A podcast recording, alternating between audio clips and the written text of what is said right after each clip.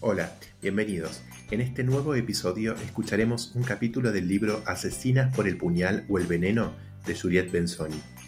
Este capítulo trata sobre los cruentos crímenes de Elizabeth Báthory. El bello monstruo de Chachitze, Elizabeth Báthory, año 1600.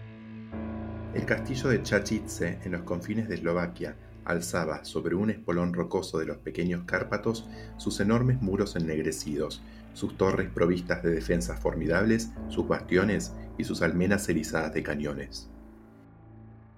En la actualidad no es más que una ruina, aunque todavía imponente, pero a principios del siglo XVII era una temible fortaleza, un castillo rico y fuerte del que dependían muchas aldeas y sobre todo muchos campesinos.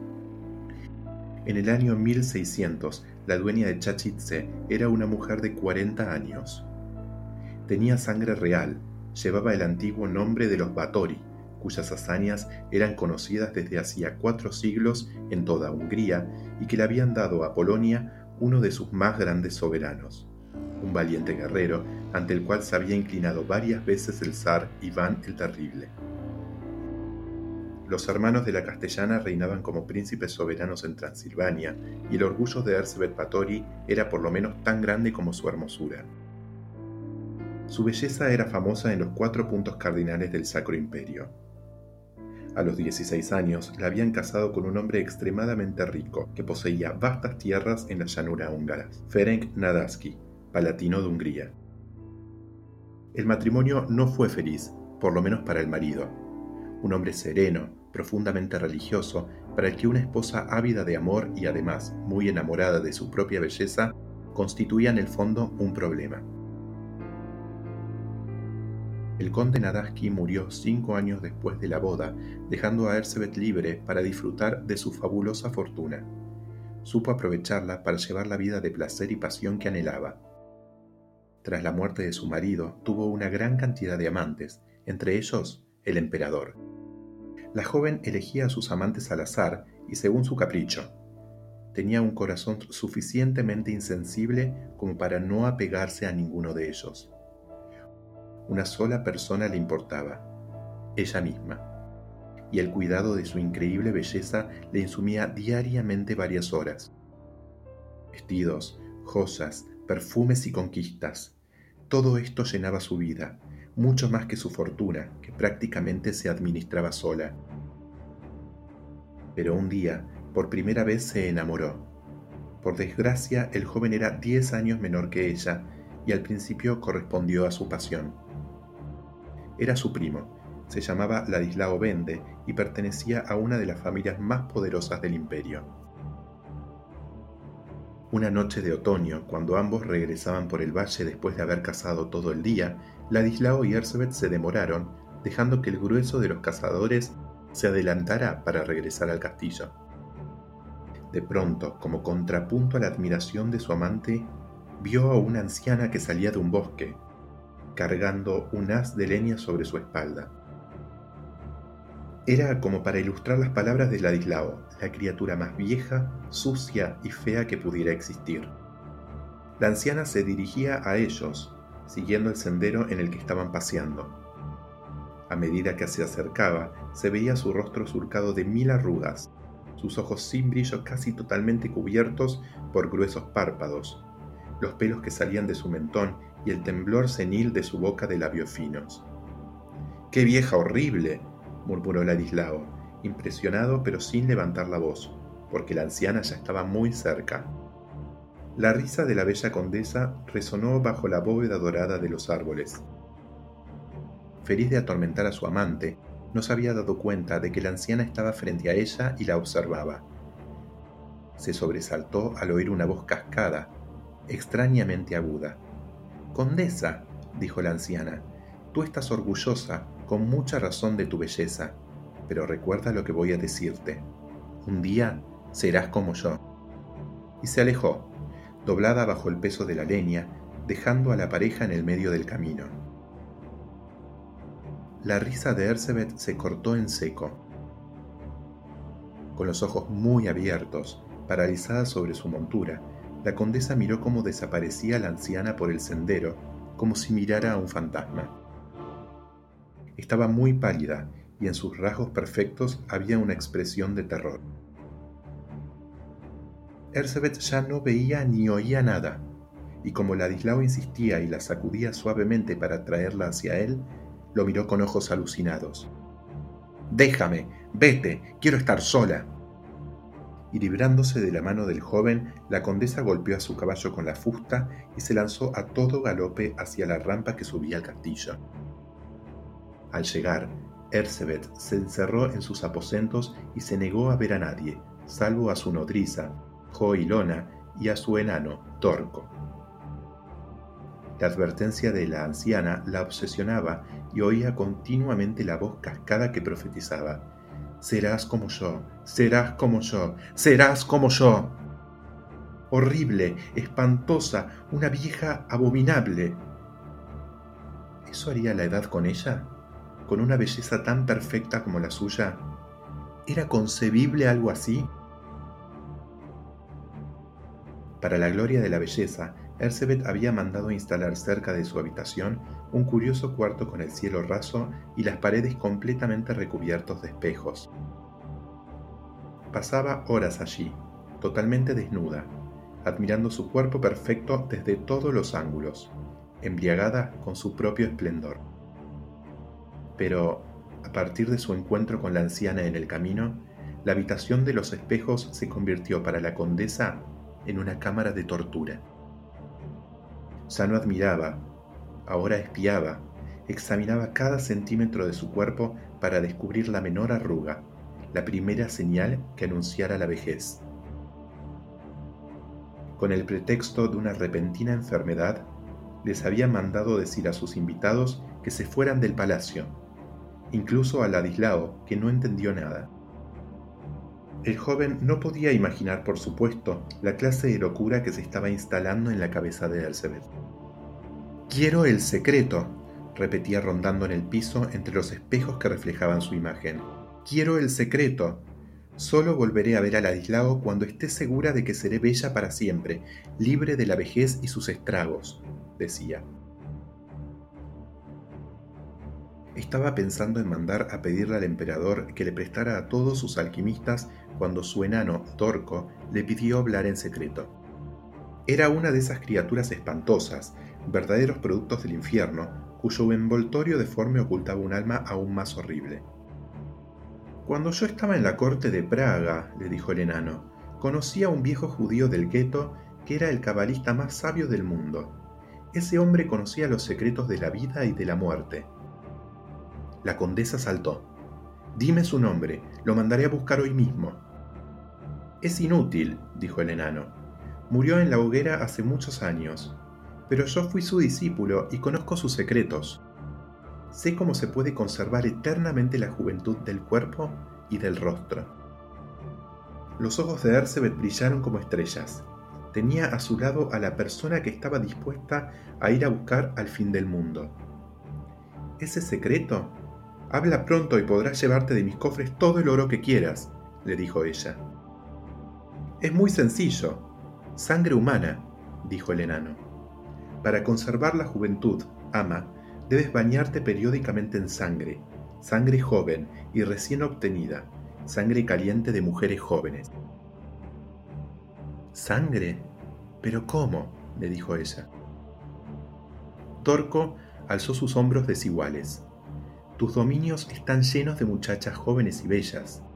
Cuanto más jóvenes y bellas, más eficaz será la sangre. Puedes mandar traer campesinas entre tus vasallas con el pretexto de educarlas y luego casarlas. Créeme, es la única manera.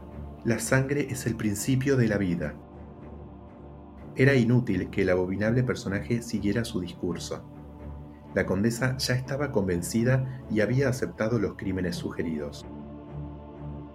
Para seguir siendo joven, estaba dispuesta a inmolar a todo el universo, y si había que sacrificar a centenares de muchachas jóvenes, pues bien, sacrificaría a centenares de muchachas jóvenes.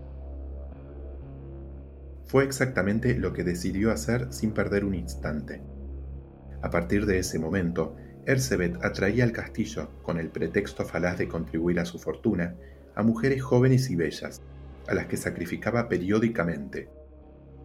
Durante varios días, todos los meses, se encerraba con sus cómplices en las habitaciones prohibidas y hacía morir a muchachas inocentes en medio de horribles sufrimientos. Porque Dorco había insinuado que la sangre era más activa cuando se extraía con violencia y sufrimientos. En los primeros tiempos, a las víctimas, amarradas a una especie de mesa colgada sobre una gran cuba, les abrían las venas y su sangre llenaba la cuba, en la que se sumergía la condesa. Pero como el gusto por el crimen se apoderó cada vez más de ella, excitada además por las horribles sugerencias del enano y la vieja Ilona, encontraron otras formas de hacer desangrar a las pobres mujeres. Las golpeaban hasta que la piel estallaba y dejaba salir el precioso líquido. Las torturaban de todas las maneras imaginables. Finalmente, una idea diabólica surgió en la mente trastornada del enano. Siguiendo sus consejos, Ercebet mandó construir una jaula de hierro cuyas paredes interiores estaban cubiertas de láminas cortantes. Encerraban allí a una joven desnuda y alzaban la jaula hasta el techo. Luego, con atizadores de hierro candente, el enano y la nodriza pinchaban a la prisionera que, al debatirse, se cortaba sola con los filos y moría aullando de dolor, mientras su sangre bañaba a la mujer que estaba sentado debajo de ella. Esto duró 10 años, en cuyo transcurso la condesa Batori sacrificó a unas 900 jóvenes. Entre esos periodos, que la llevaban regularmente a Chachitse, Elzebeth había reanudado el curso habitual de su vida. Se reencontró con Ladislao Bende, pero la pasión del joven empezó a debilitarse. No porque la belleza de su amante hubiera disminuido. Este llegó a experimentar una especie de repulsión que no comprendía y que aparentemente nada justificaba. Una mañana partió, sin avisarle a nadie, hacia Inglaterra. Durante varios años Elizabeth no oyó hablar de él. En el año 1611 supo que estaba en Viena, donde se había enamorado de una joven cantante húngara, Ilona Harksy. Elizabeth no había olvidado nada, ni su amor ni su rencor. Ahora tenía más de 50 años y su crueldad había aumentado. Todo lo que era joven y bello despertaba en ella odio y rabia. Detrás de los muros de Chachitze, las adolescentes seguían pagando con su sangre la desgracia de ser jóvenes.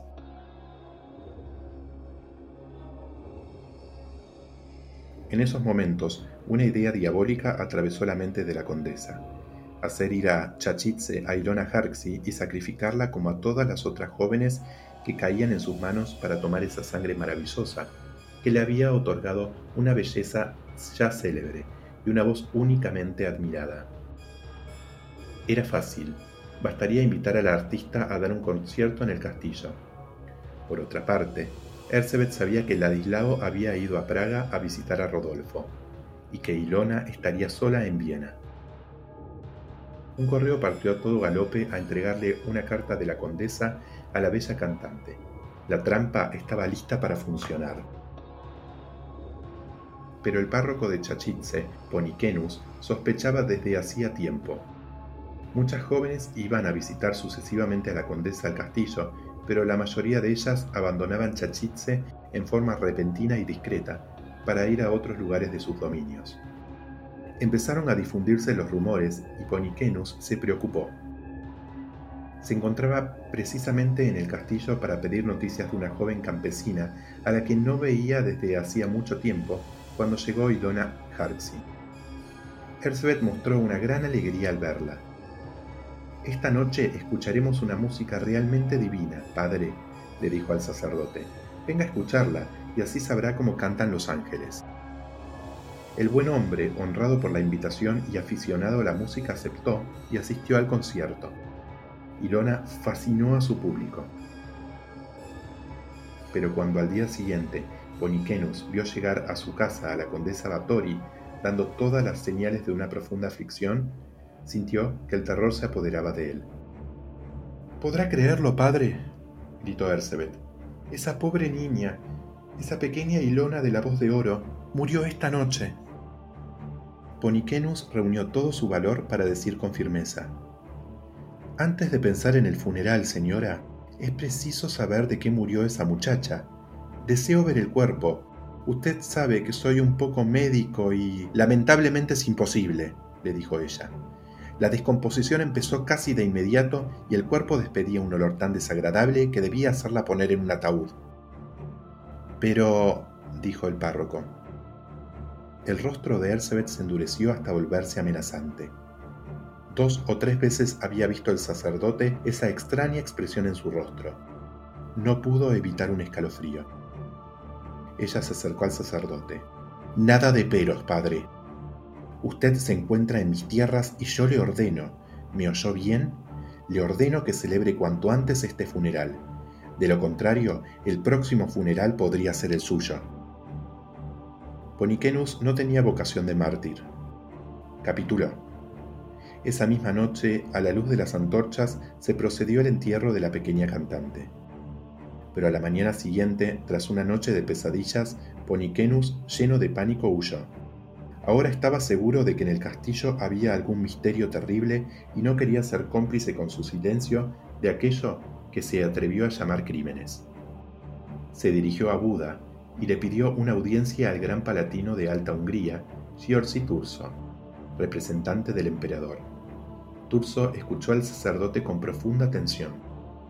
No es la primera vez que oigo quejas sobre lo que sucede en el castillo de la condesa Batori, le dijo. Una cosa es segura.